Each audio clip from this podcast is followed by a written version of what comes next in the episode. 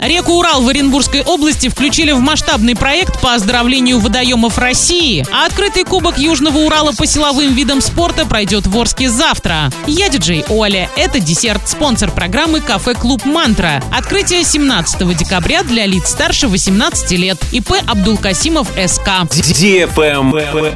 News. В России в 2025 году начнется реализация единого федерального проекта по экологическому оздоровлению рек и озер. Река Урал включена включена в список. Особое внимание будет уделено трансграничным рекам, к которым относится Урал. Сейчас в проект включены бассейн Волги реки, Урал, Иртыш, Дон, Терек, Амур и Балтийский бассейн. Благодаря реализации этого проекта улучшится качество жизни как минимум 80 миллионов человек.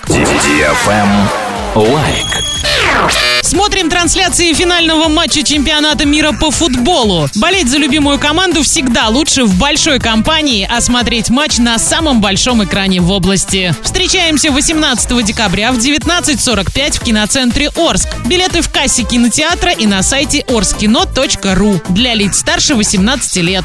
Правильный чек. Чек-ин. Открытый кубок Южного Урала по силовым видам спорта пройдет в Орске 17 декабря. Соревнования состоятся по семи дисциплинам. Сбор 17 декабря с 7.30 до 9.00 по адресу улица Вокзальное шоссе 13. Спортивный клуб «Редс». Информационный партнер радио DFM Орск. На этом все с новой порцией десерта специально для тебя. Буду уже очень скоро.